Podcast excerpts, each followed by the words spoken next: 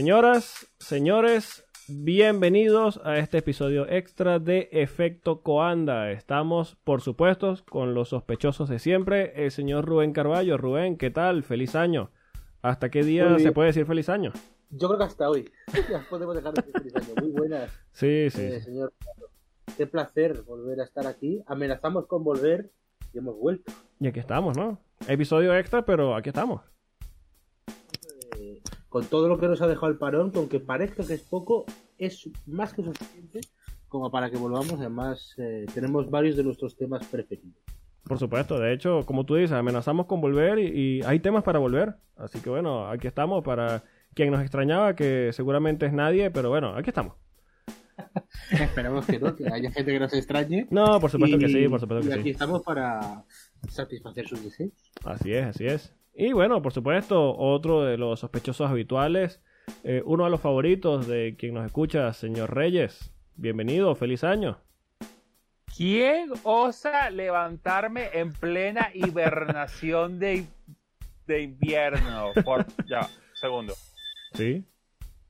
Eh, informa. que- ¡Ah! ¡Hola! Buenos días, buenas tardes, buenas noches. ¿Qué tal? ¿Cómo les va en este episodio extra? Eh, Pablo, ya cayó el cheque, tranquilo. Ah, menos mal. Eh, Menos mal. menos mal.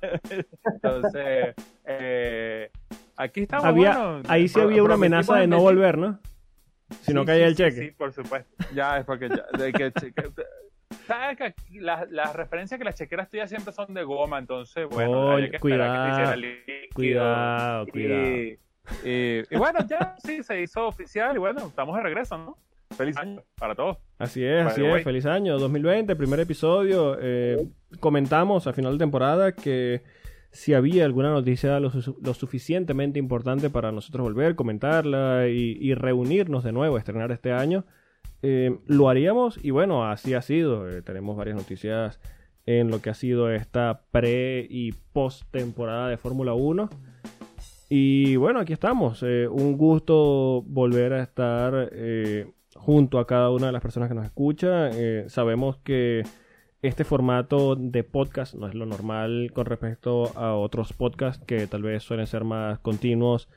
Nosotros dependemos de una temporada, de un deporte. Sabemos que si siguen podcasts de deportes, eh, estamos fijados dependiendo de las fechas de cada temporada de dicho deporte. Y bueno, nosotros estamos fijados a la temporada de la Fórmula 1. Eh, como habíamos dicho anteriormente, volveremos para la próxima temporada. Eh, ya tenemos muchísimas cosas preparadas para esta temporada 2020 de la Fórmula 1. Pero bueno, aquí estamos en este episodio extra como para que no nos extrañen, no, no nos extrañen tanto. Sí, no se olviden de nosotros. Lo que pasa es que cuando nosotros nos propusimos la idea de que eh, si nosotros volvíamos, era como para que dijeran, por favor, no hagan nada en el, en el invierno, déjanos descansar, pero no, no leyeron el memo. Nadie leyó el memo. Ninguno de los equipos leyó el memo, porque este invierno ha sido eh, eh, explosivo, han salido noticias hasta por debajo de las piedras. Y, y realmente, bueno, había que volver, pues, había que volver antes de lo preestablecido, pues. Sí, sí, exactamente. De hecho, bueno, me gustaría mandar un saludo. eh, hay una persona en particular que nos ha escrito durante esta pretemporada eh, que está pidiendo más episodios. Y bueno, lo tenemos en cuenta. No, bueno. Yo creo que Iñaki pide lo contrario, ¿no? Yo creo que Iñaki pide más bien que no volvamos porque yo creo que lo- los saludos llegan a su familia y no son muy agradables. nosotros, que no vuelva. Sí, sí, sí, sí. Él, él, se- él sí se toma las amenazas en serio y, coño, eh, es difícil. es Bueno, difícil. bueno, bueno, bueno. No, no, eh, por redes sociales, el amigo, eh, bueno, ahora mismo no tengo el usuario a mano, pero eh, Matatán CFC creo que era eh, su usuario. Eh, nos escribió a nuestra cuenta arroba efecto cuando en Twitter. eh, está muy contento con lo que hicimos en la primera temporada. Es un placer y un honor eh, saber que la gente disfruta el material que hacemos. Lo hacemos con mucho cariño y, y bueno, hay sacrificios que hay por detrás y demás. Lo hacemos con, mucho cariño y, y nos alegra mucho saber que hay personas que disfrutan esto. Así que bueno, vaya un saludo al amigo eh, Matatán CFC, si no recuerdo mal su, su usuario. Y bueno, eh, estamos de vuelta en este episodio que bueno, no va a ser eh, lo largo que puede ser un episodio normal, esto es un episodio extra, pero bueno, aquí estamos. Sí, Eh, bueno, eh, em- vamos a empezar porque si no vamos a tener como media hora de saludar. Así es, así es. y- Sí, sí, va, sí. Va a, aparecer la a aparecer la tía vieja cuando viene de visita el 6 de enero. Exacto, Ay, ya- exacto, Tengo ya- tiempo que no los veo desde, desde el año pasado. Sí, sí, Ajá. Eh, 17 de junio todavía está. Ay, no te ves el año pasado, no me baños el año pasado, coño. Dale con la escopeta por un, la cara, por un favor. poquito de jabón. por- Bueno, en fin, vamos a entrar en tema. Eh, Ajá. Sí, bueno, adivina quiénes, quiénes estuvieron inquietos durante todo el, invierno, tanto Red Bull como, eh, como Ferrari, ¿verdad? por supuesto, por supuesto. El primer tema que vamos a tocar es el tema de las renovaciones. Eh, Charles Leclerc firmó una renovación de contrato hasta el 2024.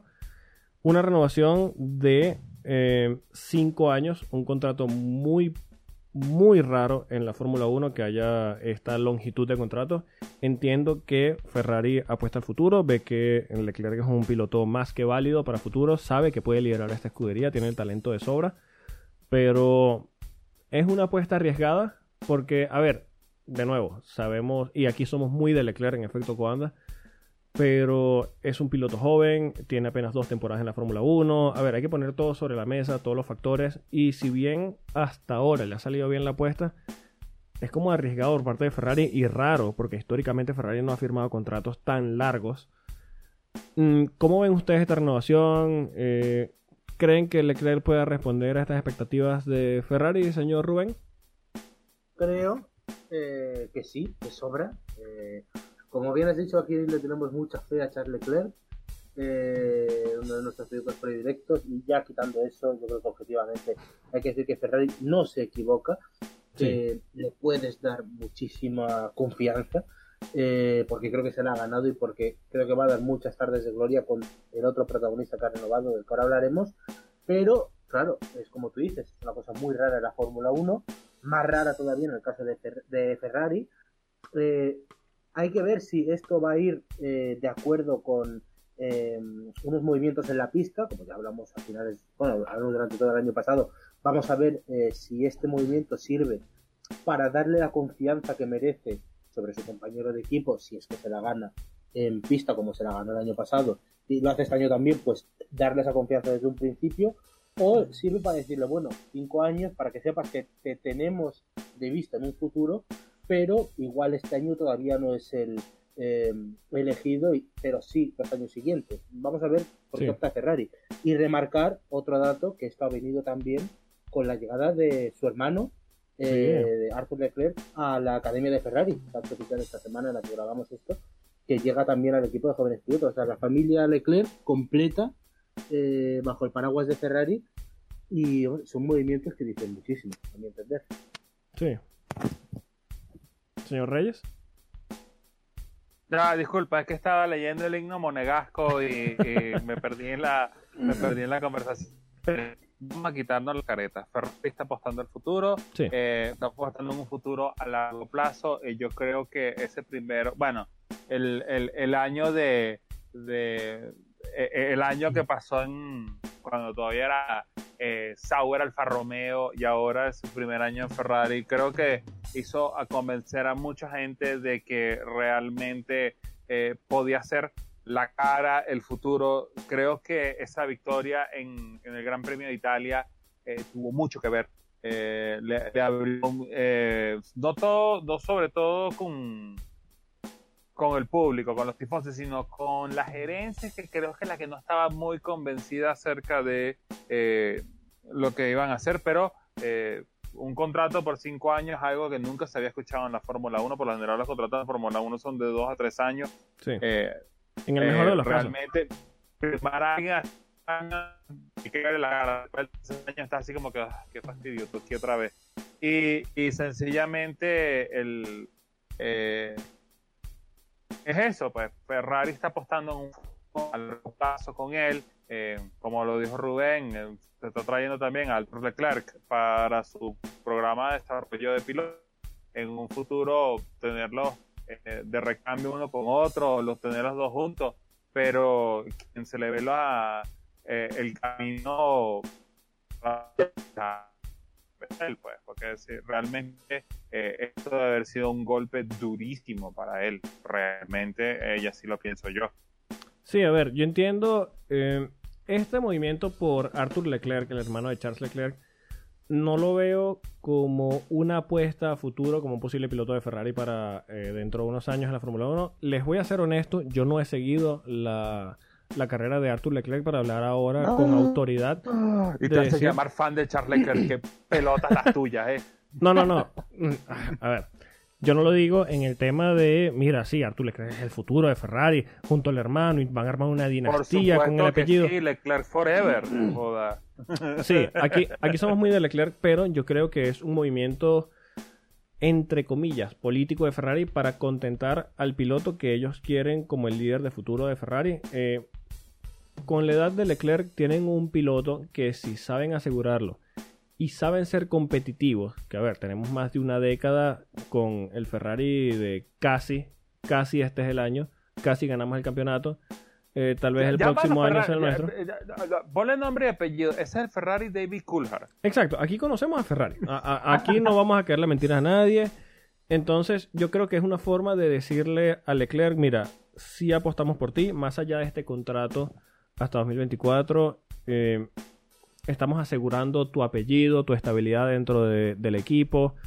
Y yo creo que Leclerc tiene el talento suficiente para responder a esta confianza que le está apostando Ferrari. Es un nivel de confianza muy, muy raro por parte de Ferrari. Porque, a ver, a pesar de que Ferrari es un equipo muy estable a nivel de pilotos, eh, hay que recordar que tuvo a Kimi Raikkonen por muchos años, después tuvo a Felipe Massa por muchos años, tuvo a Fernando Alonso por muchos años, después volvió Kimi Raikkonen por muchos años, tiene a Sebastián Vettel por muchos años y está apostando a Charles Leclerc por muchos años. No es un piloto, no es un equipo que cambie de piloto cada 2-3 años, no es un piloto, un equipo que tenga esa duda con los pilotos.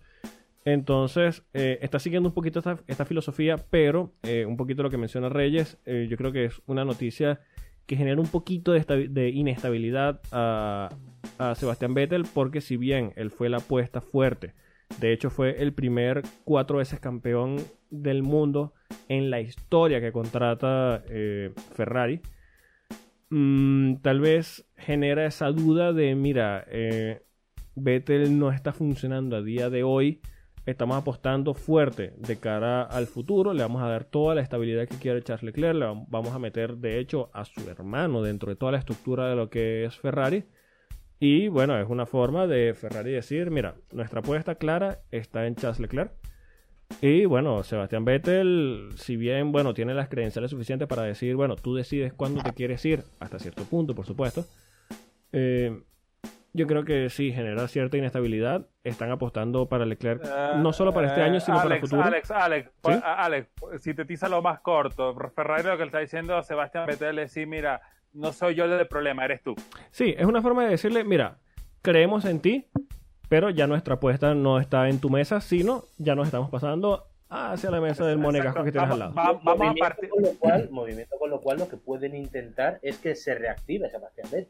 Sí, Es exacto. decir, A mí me parece... extrema y decirle, oye, estas son nuestras cartas y ahora tú dale la vuelta. Sí, exacto. Me parece importantísimo porque antes del inicio de la temporada anterior, ya desde la, la gerencia de Ferrari se estaba diciendo, no, nuestra apuesta total en un 50-50 va a ser hacia Sebastián Vettel.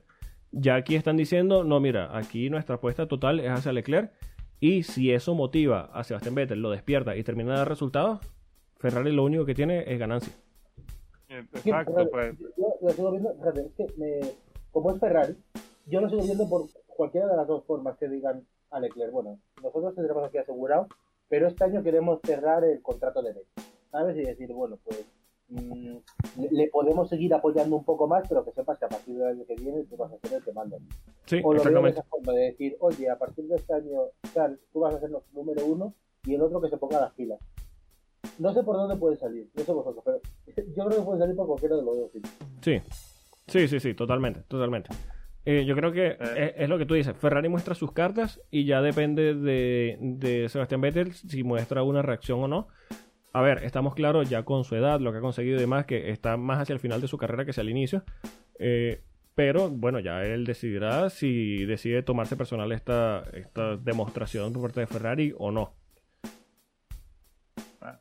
Vamos, esperemos que esto sea el, la llama que haga que se reactive su carrera dentro de Ferrari, porque si no, bueno, Ojalá sí sea, que ponga las cosas interesantes frente a, a Mercedes, porque A ver, no hemos empezado la pretemporada, ya, pero... Ya, ya, Bien, tenías que traer el nombrecito ese, chico. Ya, ya, ya, ya, ya. No, no, no hablemos de ello. Vamos a hablar de la otra renovación interesante, que por cierto eh, era uno de los temas que parecía mover esta eh, silly season de los pilotos, que sabemos que sobre todo tantos contratos que terminaban en 2021, eh, había muchísimos rumores que si tal piloto iba para acá, que si Robert Kubica iba a ser campeón de Mercedes y demás.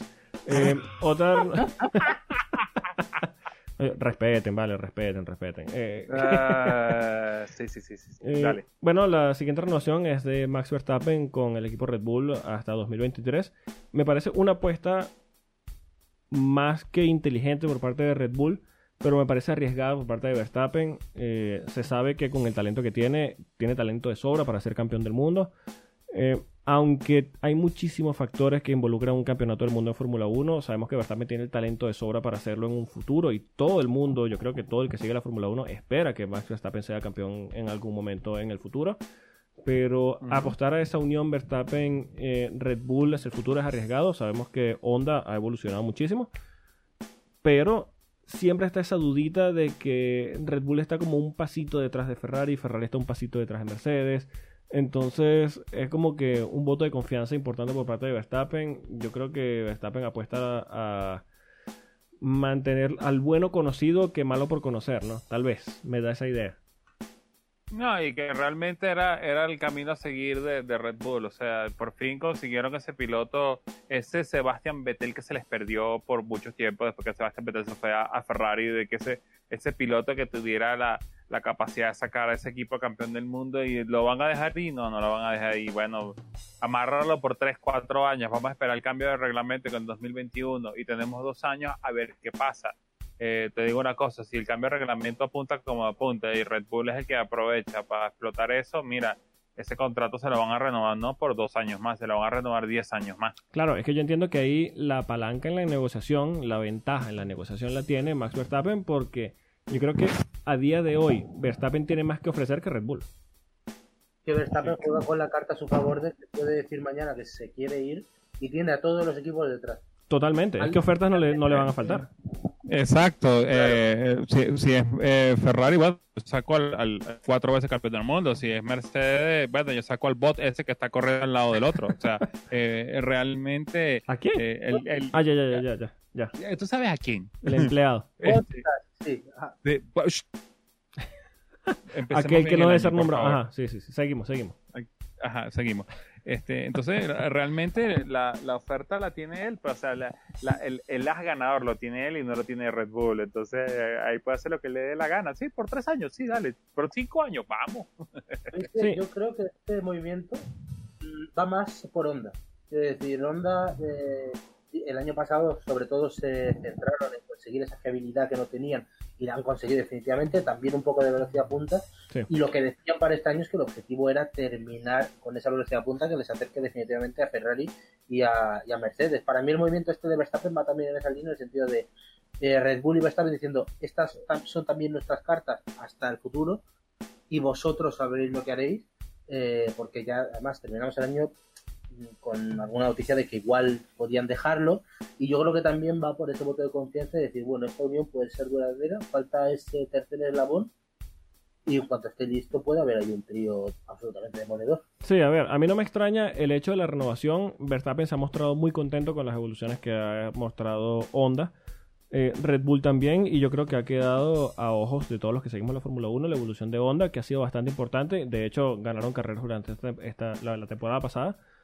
Y a ver, yo entiendo que Verstappen diga, mira, sí, de verdad cumplieron las expectativas, y yo voy a renovar. Lo que a mí me causa un poco de suspicacia es que sea hasta el 2023. Están apostando a una nueva era dentro de la Fórmula 1, muy dentro de esta nueva era de la Fórmula 1.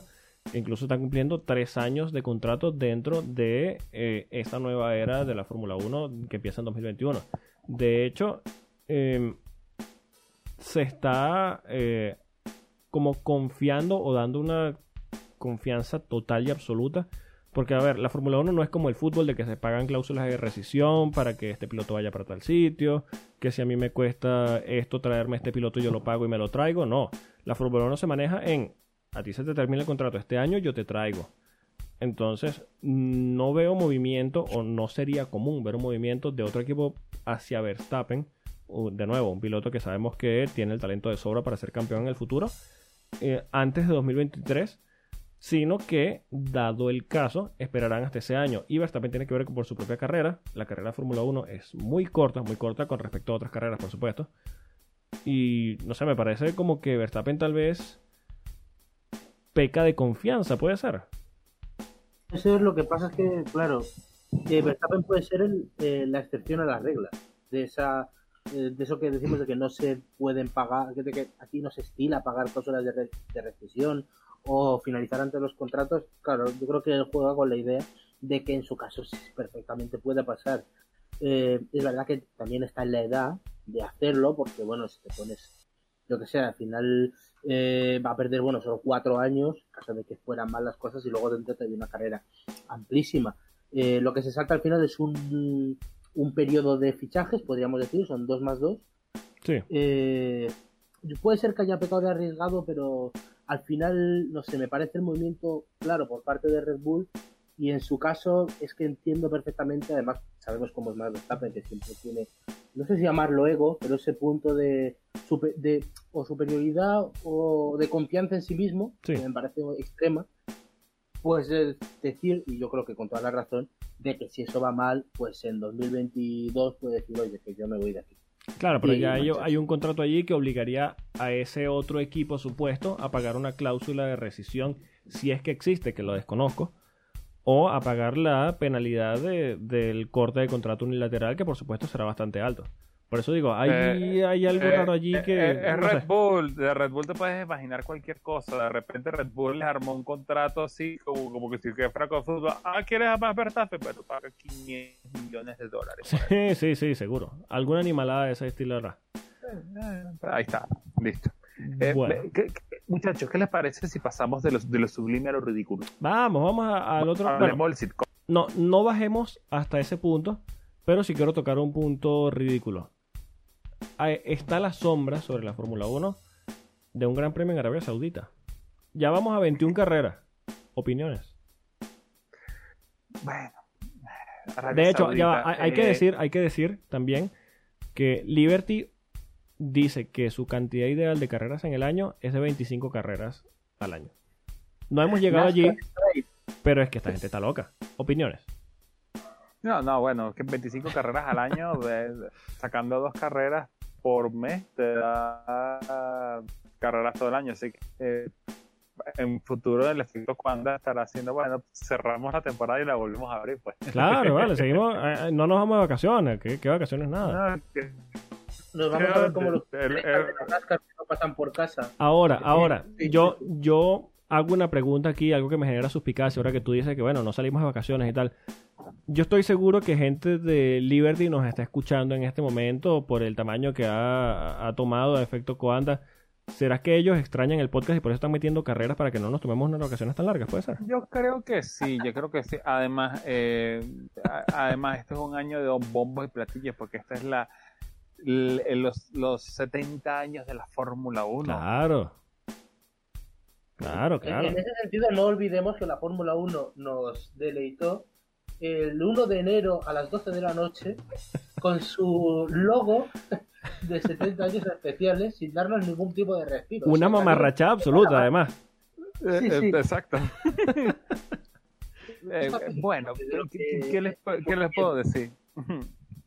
No, no, no, es, es espectacular, espectacular. Yo creo que es eso, ¿no? Yo creo que es que alguien en Liberty, en, en la muy alta gerencia de Liberty, escucha efecto Coanda y dice, no, mira, estos se están tomando unas vacaciones muy largas, hay que meter más carreras porque esto no, no puede seguir así. Al, al- al coste de desarrollo, material, vacaciones, etcétera. pero No, no, no, allí lo que importa es efecto Coanda, por supuesto. Exacto. O sea, hay que estar claro. Entonces, claro. eh, le mandamos un saludo a ese señor de alta gerencia, a ese nostálgico Eh, de los grandes premios de Sudáfrica el 1 de enero. Por supuesto, Exacto. por supuesto. Los quiere meter ahí. Y a Chase Eh. Kerry, que yo sé que en este momento se está peinando el bigote, un saludo que yo sé que nos está escuchando. Exactamente. Y un Happy saludo, por supuesto, quiero aprovechar que estamos mandando saludos a Iñaki Rueda y a su familia. Feliz año, señor Iñaki Rueda. Un saludo a su madre. Llevamos bien. Pero bueno. Bueno, pasemos, pasa- pa- va- va- vamos a seguir avanzando. Sí, sí, sí, mejor, mejor, mejor. Vamos a hablar de, nuestro, de nuestros amigos. Sí, sí, bueno. Vamos a hablar de nuestros amigos, eh, que tenemos que mencionarlos, por supuesto. Williams. Buen cierto, día, eh, señor William- Frank eh, Williams, que yo sé que nos está escuchando. Eh, hoy es, eh, perdón, hoy es 18 de enero del año 2020. Hoy estuviera cumpliendo 70 años eh, Gilles Villeneuve, eh, si sí, estuviera por supuesto. eh, con los vivos. Y hoy ya se termina el año de gracia que le daba Rubén a- al tío Frank. Así que dale con todo. Sí, yo sé que, que nuestro gran amigo Rubén Carballo dijo que no iba a decir más ningún comentario, no quiero decir despectivo, pero de burla y demás. nuestro... Eh, faltoso. Exacto. Ningún a- faltoso nuestro buen amigo Frank Williams, que yo sé que nos está escuchando. Frank, un saludo y un abrazo muy afectivo. Pero yo doy dos nombres, muy sencillos. Dos nombres nada más. Nicolás Latifi y Dan Tictum entran a la estructura de Williams a partir de 2020. ¿Qué coño? Que Frank lo, lo muy difícil. Ya va, ya va, ya va. Tú estás diciendo Nicolás Natifiti y Dan Tictum. Nicolás Latifi y, Dan Tictum. La, pregunta es ah. sencilla, ¿qué coño? No, no, no, no. no. ¿Y a dónde deja a Roy Nizani?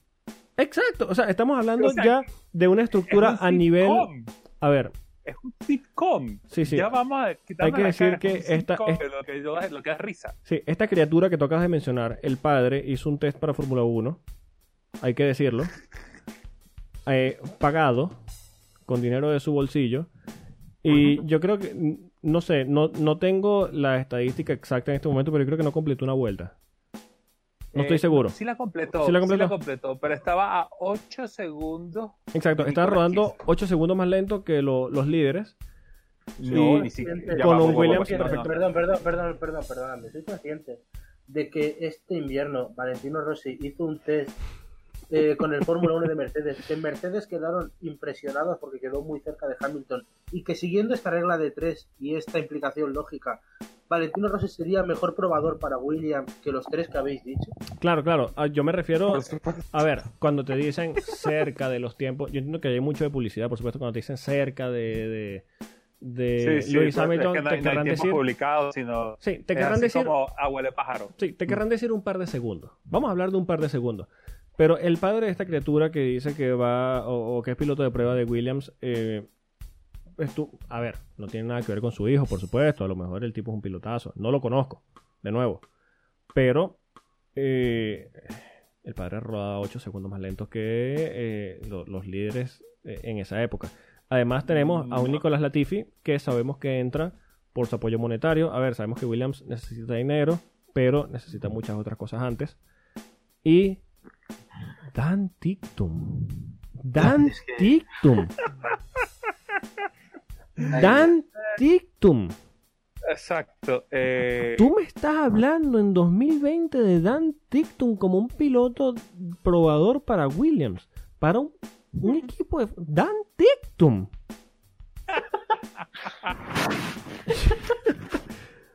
A ver, eh, yo entiendo... Es dramático. Yo entiendo, a, a ver, yo entiendo la persona que siga netamente la Fórmula 1, que no siga la- las feeder series, como les dicen normalmente, Fórmula 2, Fórmula deberían 3. seguirla. Deberían seguirlas porque de verdad son muy emocionantes, son muy buenas. Yo entiendo que no son tan comerciales como la Fórmula 1, pero honestamente en lo que se trata de carreras netamente, eh, carreras eh, piloto contra piloto, monoplaza contra monoplaza, las feeder series de la Fórmula 1 son muy, muy, muy buenas, muy emocionantes. Eh, pero sí les pido, por favor, tómense eh, 10 minutitos de su día, investiguen quién es Dan Tictum, investiguen las cosas que hace o que ha hecho en pista, investiguen las declaraciones que ha hecho en prensa, investiguen todo lo que tenga que ver con la figura de Dan Tictum desde un punto de vista objetivo. Yo no quiero que se guíen por las cosas que estamos diciendo acá. Yo sé que, eh, a ver, lo presenté de manera dramática, pero ¿Tú Eh, crees, chico? Estoy, estoy tratando de ser un poquito objetivo dentro de esto, pero eh, investiguen Eh, lo que es el hagan, su propia conclusión antes de sacarla de nosotros. Exacto, yo quiero que no, no se guíen por lo que estoy diciendo yo, no quiero que se guíen por lo que se está diciendo Reyes, por lo que está diciendo Rubén, pero investiguen la figura de Dan Tictum y entenderán un poquito la reacción que tengo yo. Williams, Dan Tictum. Ronnie Sani, Bueno, eh, eh, Nicolás Lafitti, o sea, sí, sí. pobre George Russell. Mira, yo entiendo, eh, Williams está, necesita un trabajo muy importante de reestructuración, no solo a nivel de pilotos, no solo a nivel de ingenieros, no solo a nivel de diseño, no solo a nivel de directiva, no solo a nivel de gerencia. Necesita un lavado de cara absoluto eh, en lo que es este proyecto de Fórmula 1, que es su proyecto base como estructura, como empresa, como proyecto deportivo y como demás. Pero es imposible pensar en que tengan estas figuras dentro del equipo. Porque, a ver, George Russell, mira, es un tiro al piso, es un pilotazo, un pilotazo increíble, George Russell. Pero fuera de George Russell, es imposible pensar que Williams no apuesta al autosaboteo. Eh, Es que más que más que una lavada de cara, lo que necesitan es levantarse en sus propios dos pies y caminar por su propia cuenta. Sí, Eso es lo que necesita William realmente. sí, sí. Mm, Yo, fíjate, mm, es que ves los nombres y dices, a ver, Latifi todavía, por bueno, viene Sí, sí, sí. segundo A ver, en la Fórmula 2 el año pasado, bueno, vale. Eh, Sí, si bien es cierto que fuera peor Fórmula 2 en mucho tiempo, pero bueno, vale. Dan Ticktum son ganas de meterse en problemas porque sí. de gratis. O sea, Dan Ticktum es un piloto, claro, gratis, es que encima eso no tiene ningún sentido. O sea, Dan Ticktum bueno, es un piloto que en, en determinados momentos, para que no lo sepa uno, puede ser rápido, Sí, sí, pero te total. ponen unos problemas, no sé, a mí me recuerda un pelín al Gersuari, o sea, problemas por problemas, ¿sabes? Sí, Ujú. Eh, meterse en lío. Yo creo que a Williams le metes a Ragunatán, le conoceréis seguro, y, y se te queda un hash maravilloso, ¿eh? sí, sí, sí, total, total. Bueno, y te digo, y te digo, no los retes. No los retes sí. que todavía No tenemos. Tú pretemporada. dices ahora mismo, tú le dices ahora mismo a Claire Williams que eh, ficha a y vamos, es que Es que- es que se lo piensa. que ni el Estado Islámico, o sea, No, no, no, no. De de verdad. sería Mira, yo, a ver, yo trato de ser lo más objetivo posible. Que, pero- Dan Tictum. Bueno, va- vamos a seguir. Dan, Dan Tictum, en fin. Vamos. Papá, let it go, let it go. para eh, eh, para, para hacer la publicidad de este programa vamos a poner el número de veces que has dicho Dan Tictum en los últimos 10 minutos. bueno, Exacto. bueno, bueno, bueno. Eh, Va, va pasando así como ping, ting, ting, cada vez que tú digas un TikTok. Bueno, eh, bueno, eh, eh, un poquito lo que les digo. No se guíen por lo que yo digo, investiguen y cada quien se generará su imagen. Sean objetivos, averigüen y suspiren conmigo. En fin, vamos a pasar al siguiente tema. El puto amo. Oh. El puto amo, para quien no siguió nuestra primera temporada y se está uniendo a nosotros, el puto amo no es nadie más sino el salvador de este universo, Fernando Alonso. Yo sé que aquí cubrimos normalmente eh, solo Fórmula 1. Ha habido noticias que tal vez ha eh, generado algún tipo de comentario por parte nuestra porque eh, lo ha merecido. Eh, tuvimos informaciones importantes de GP2 durante la temporada pasada. Bueno, Fórmula 2 la temporada pasada. Eh, y bueno, primero, antes de hablar de puto amo, yo creo que hay que poner eh, y dimensionar eh, esto porque yo creo que si bien ha salido en las noticias y se ha mencionado y se le ha dado la importancia, creo que no se ha dimensionado lo que es la figura de Carlos Sainz padre. Ganó su tercer Dakar en, a los 57 años de edad. Para mí, yo creo que esto lo afianza. A ver, no quiero subirlo como uno de los mejores pilotos de la historia, pero yo creo que está en esa categoría de pilotos que tienen ese algo especial que lo convierten en leyenda. Yo creo que ya hoy en día, a ver, ya lo conocíamos. Yo creo que a nivel mundial la figura del matador es más que conocida, pero quiero mencionar y quiero resaltar la figura de Carlos Sainz padre, porque es una salvajada el Dakar que hizo. Yo entiendo que dentro de las etapas eh, hay un factor de suerte que juega, entra en juego, y hay que tenerlo en cuenta, sobre todo en este Dakar, que es un- un- una carrera bastante particular. Pero el hecho de que ya haya ganado tres Dakar, que gane su tercer Dakar a los 57 años, y bueno, ok, lo ganó con 6 minutos de diferencia, pero que lo haya ganado, que haya estado allí, que haya que siga mostrando esa alma competitiva y que lo haya ganado, mira, chapó. Carlos Sainz, mira, un aplauso, de verdad. El puto amo, honestamente. Pa, pa, pa, pa, pa. Y bueno, Eh, es simplemente eso. Es más, si quieres tirarle otra, otra flor, te la tengo. ¿sí? Carlos Sainz es uno de los pocos pilotos que todavía quedan corriendo rally que ganó en África, en Arabia Saudita y en Sudamérica. Es- Por lo menos una etapa. Viejo, es una puta salvajada. Es una puta salvajada y no hay otra forma de decirlo. Y me permitís que añada también a Lucas Cruz. Sí, eh, sí, sí, por su supuesto. segundo de a bordo, que hace Por supuesto, por supuesto. Tremendo también. Tremendo. Y ya sabemos que los rallies son muy importantes. Sí, sí, sí. Sí, A sí. ver, eh, en este tipo de carreras es muy importante resaltar que es un, un trabajo de piloto y copiloto. Y aquí eh, hay una pareja que de verdad es, bueno, yo creo que no hay nada que decir, los números están allí, los resultados están allí. Y bueno, eh, una figura que hay que resaltar. Eh, de nuevo, felicitaciones, chapó. Para mí, el primer puto amo, Carlos Sainz padre. Increíble, aplausos de nuevo, felicitaciones. Y bueno, eh, Eh, entonces, como oficialmente se le estamos entregando el título del puto amo a Carlos Sainz padre, eh, entonces creo que ya no podemos esconderlo más y va a ser debut el término oficial del ACU. Alonso Cinematic Universe, porque este hombre corre en cualquier vaina. No, me gusta, me gusta, me gusta. Alonso, Alonso El sí, crossover, el crossover definitivo. El Sí, crossover sí, definitivo. Te corre Mira. Dakar, te corre Indy, te corre NASCAR, maravilloso, te maravilloso. corre eh, las 24 horas de Daytona, te corre Le Mans. Es, es el Bueno, crossover en más- este, precisamente en este Alonso Cinematic Universe que vamos a hablar de puto amo segundo, podemos decirle, no sé. No, no, No, el, no, AC no, el no. ACU, el ACU, el ACU. En, en- en el ACU. No, no, no, os estáis equivocando, os estáis equivocando. Ok. Pues vamos quinto. Puto Eso. amo quinto. por- Quinto. mira, Vamos mira, de verdad. Además, ha corrido el Dakar con la publicidad en la espalda de quinto. Quinto o sea, con K. Quinto con K. Una, una maravilla. De hecho, yo recuerdo, estaba hubo muchos memes y comentarios durante eh, los últimos años de carrera de Fernando Alonso en la Fórmula 1 de que estaba eh, endosado a ese quinto lugar. Y, y Pues bueno, le llamábamos Fernando Quinto Constitucional. exacto, es constitucional. De hecho, no se le ocurrió una mejor idea que correr en el Dakar con el patrocinio de quinto. De nuevo, a ver, yo sé que esto tal vez peque de, de- de falta de preparación. Desconozco la marca Quinto, es con K. Supongo que es japonesa. Pero me parece una maravilla y un puntazo brutal que Fernando Alonso haya corrido en el Dakar con el patrocinio de Quinto en el pecho. Maravilloso, espectacular.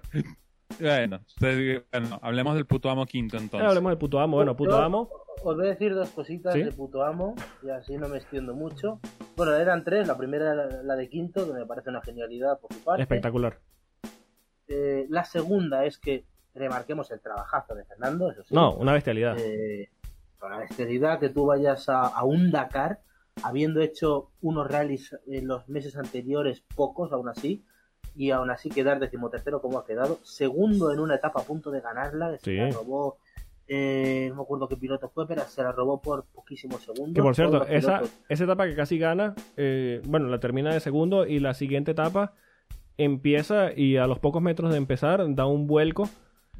Eh, el coche da un par de vueltas de campana y, y después se chequea así, se toca el cuerpo, dice, ok, estoy completo y sigue. Maravilloso. Sí, exacto. De hecho, completó la etapa, y remarcar, completó, la- completó la etapa sin parabrisas, además. sí, y, lo- y remarcar que aparte de esa etapa que perdió mucho tiempo, la, la segunda, la primera empezó bien, la segunda perdió, eh, creo que fueron dos horas y media, Sí. y aún así ha terminado decimotercero. Sí. eh, es espectacular. Y luego la tercera, aparte del trabajazo y que estamos hablando de una leyenda del motor y de uno de los mejores pilotos de la historia, como suele acompañar a estos dos eh, adjetivos, vino la sobrada habitual, porque luego ha soltado que, oye, la próxima vez que vuelva al Dakar es para ganarlo. Sí, sí. Tranquilo, Sí, sí, sí. que- eh, Fernando, creo que- por favor. Mira, que- yo... creo que no, no ha dimensionado todavía lo que significa el Dakar, pero bueno, pues, chapó por él. Mira, yo, mira, yo, yo entiendo, eh, la figura de Fernando Alonso es muy polémica. Es perfectamente entendible que a muchas personas no le caiga bien, es muy entendible que muchas personas eh, busquen cualquier cosa para criticarlo, para detallar, para, a ver, para criticarlo. Pero yo creo que eh, hay que quitarse el sombrero. El simple hecho de que pruebe este tipo de categorías muy, muy lejos de lo que él acostumbra. Porque no tiene absolutamente nada que ver con lo que él hacía en Fórmula 1 con tantos años que lleva haciendo en monoplazas eh, que tienen que depender absolutamente del downforce y demás. Eh, que esté probando estas categorías como el Dakar que no tienen nada que ver, que son completamente distintas, además las endurance y demás y que además, a ver, no la ganó, no terminó en el podio, pero es un tipo que sabe ser competitivo. Yo creo que por muy mal que te caiga Fernando Alonso, que de nuevo, perfectamente entendible que te caiga mal, perfectamente entendible que sea polémico, perfectamente entendible que no te guste, pero negar el talento de este tipo es imposible. Simplemente yo, me quito... Es que, eh, yo qué sé, muchos podríamos pensar que igual ni terminaba. Sí, sí, totalmente. Es que, a ver, mira, a, nivel personal, y esto yo lo hablo a nivel personal, Alex Polo, eh, a mí no me gusta el Dakar. No me gusta, no porque no genere espectáculo, no porque no sea una prueba durísima. Eh, a mí me gustan mucho estas pruebas que prueban eh, el piloto, que prueban la, capacidad física, la capacidad de la mecánica del automovilismo y tal. No me gusta el Dakar porque es común que hayan fallecidos dentro de, estas etapas, de alguna etapa. De hecho, este año lo tuvimos.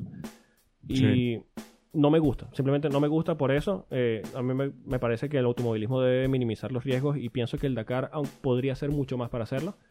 Pero el hecho de que él vaya al Dakar, pruebe y tenga muy poca experiencia, porque lo tenía, muy poca experiencia, y sea competitivo al punto de casi ganar una etapa, mira, hay que quitarse el sombrero a lo que es Fernando Alonso. Eh, yo sé que eh, va a competir en Indianápolis, va a ir por esa eh, triple corona, que es lo que él quiere, todo el mundo sabe que lo que quiere, es lo que apunta.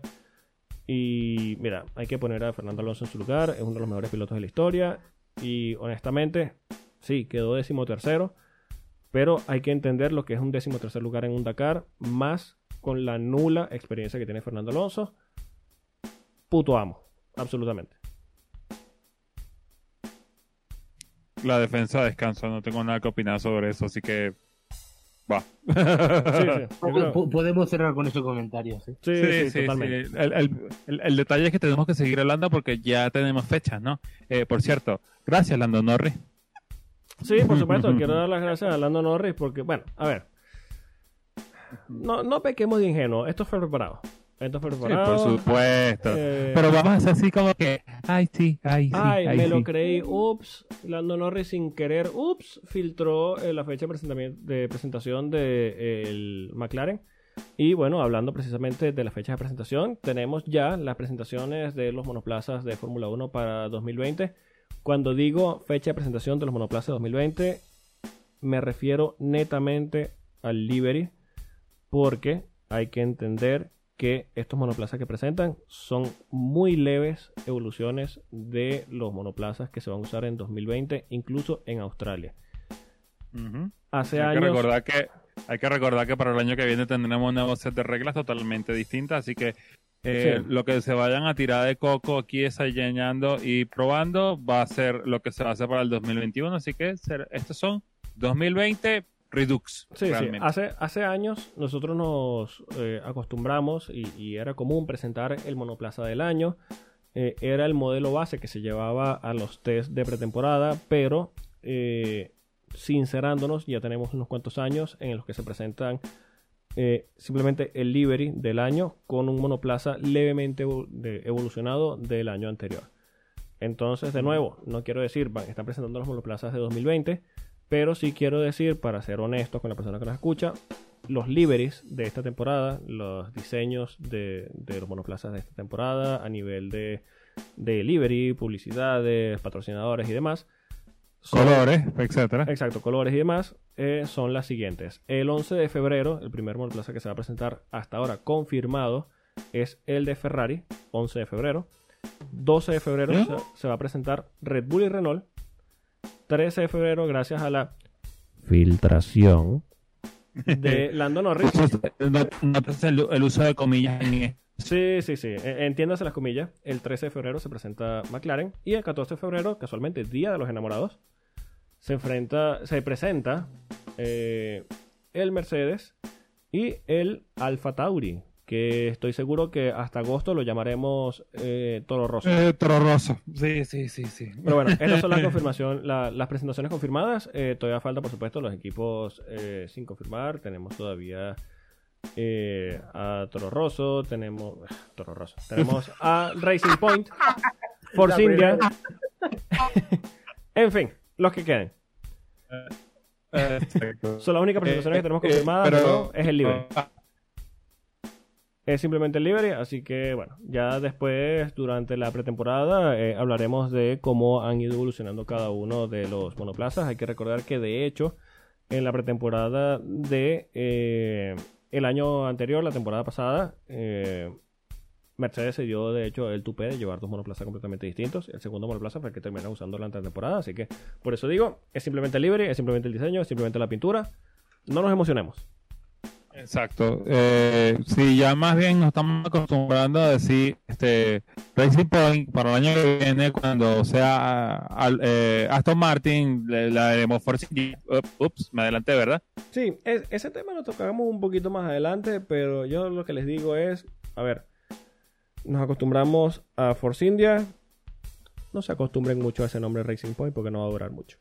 Exacto. Eh, eh, o sea, llámenlos Troll GP, yo creo que es más fácil. Sí, de momento es Troll GP, créanme que eh, no quiero decir el año que viene, o sea, no quiero decir 2021, pero muy pronto ese nombre va a desaparecer.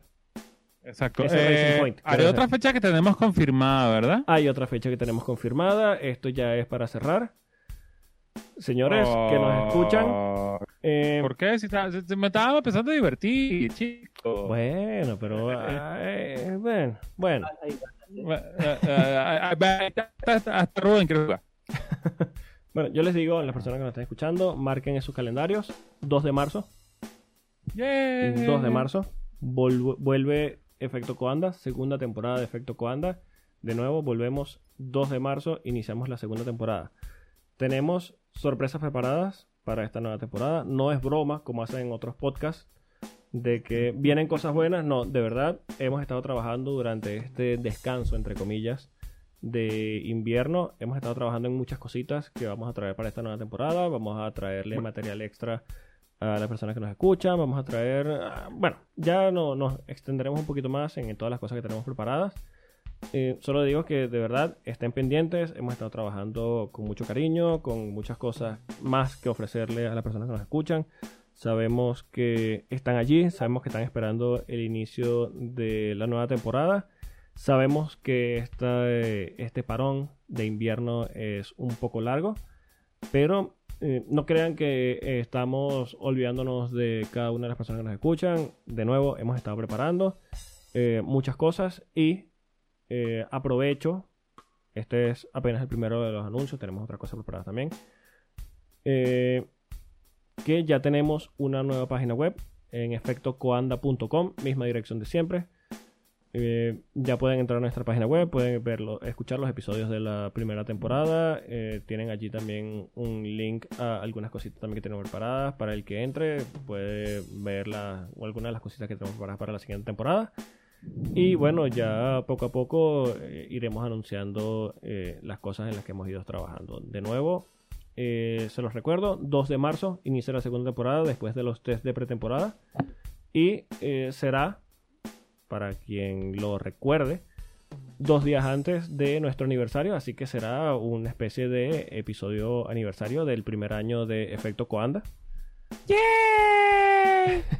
Así que bueno, eh, simplemente eso, anunciarles que estamos aquí, Ah. hemos estado trabajando y que Sí, sí. aunque amenazamos con volver, es una realidad, vamos a volver y volverán los episodios semanales eh, para hablar de este mundo de la Fórmula 1 que aunque a veces nos maltrata, nos encanta y aquí estamos.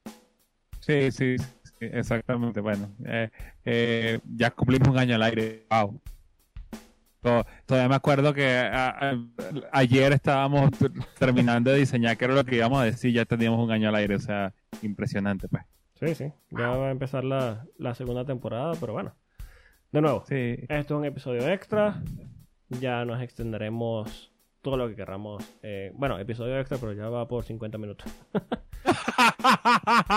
Menos mal. Vamos a hacerlo 30 minutos, Daisy. Va a ser corto, Daisy. Sí, sí, sí, ya nada, esto va a ser... esto iba a pasar. Sí, nada, Eh. bueno, ya, ya nos conocemos. ¿Para, qué, ¿Para qué nos vamos a quedar en Bueno, or- or- originalmente era media hora, ya va- son 50 minutos, así que disfruten los 20 minutos adicionales de eh, Alex Polo diciendo Dan Tictum, Dan Tictum, en William, Dan Tictum. Ya, vámonos. Ay, bueno, no, no hemos empezado la segunda temporada y mira ya lo que nos trae Williams. Una, ma- una maravilla. Sabemos que el meme vive. Sí, por supuesto. Williams vive El- la vida así. Eh, Exactamente. Exactamente.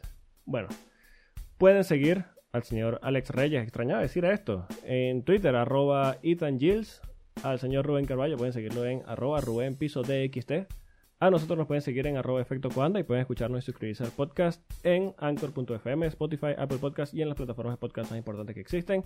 De nuevo, los invitamos a nuestra nueva página web, efectocoanda.com y nos estamos escuchando. Sabemos que, de nuevo, como ya hemos dicho, el 2 de marzo regresamos para la segunda temporada. Y bueno, tranquilos que por aquí estamos y volveremos. Sí, bueno, a menos que suceda una catombe en la Fórmula 1 que haya que regresar en otro episodio extra de media hora de 50 minutos. Exacto, si pasa alguna cosa extra, bueno, por aquí estaremos para Extra. comentarlos con Aquí en, el, en el efecto Cuanda extra. Así que bueno, eh, por mi parte siempre es bueno regresar. Eh, gracias, gracias, gracias, gracias eh, a todos los que nos han escuchado, a que todos los que nos han soportado, a que todos los que se han reído de los chistes malos de nosotros y a los que no lo entienden, bueno, sorry. Pero el 2020 viene recargado y el 2020 viene por todas. Así es. Señor Carballo, también gracias por estar de vuelta y bueno, pronto volvemos. Te digo placer haber vuelto, la verdad es que había muchas ganas ya. Esto, esto, esto es como un poco los parches de nicotina, ¿sabes? Que te dejan así con un poco de... Te quitan un poco el bono, pero al final siempre quieres más. Sí, sí. Pero Suena, su- como, suena como por de experiencia, ¿verdad? eh, no digo nada. No, no, no, no, no. No, no, no, no, no. De- de- de- déjalo hasta ahí. No, no, no, no. Eh, eh, eh, Rubén, tengo, tengo dos palabras importantes para ti. Mission Winnow. Inténtalo. Ay, qué Pero desastre. está de acuerdo con esa frase. Sí, sí, sí.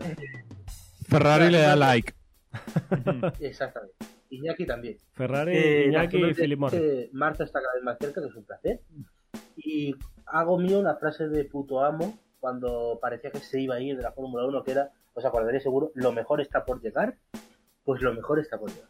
Así es, así es. Así es. Bueno, señores, nos vemos si no pasa más nada que amerite nuestro regreso de momento. El 2 de marzo, de nuevo, gracias por escucharnos. Eh, los estamos leyendo. Eh, hemos leído y hemos escuchado cada una de sus sugerencias, cada una de sus peticiones y bueno, esperamos estar a la altura de sus expectativas. Así que bueno, nos escuchamos muy pronto en eh, una nueva temporada de Efecto Coanda. Señores, hasta pronto. Dan. Tictum. Sí, Dan Tic, tú das la villa, chico.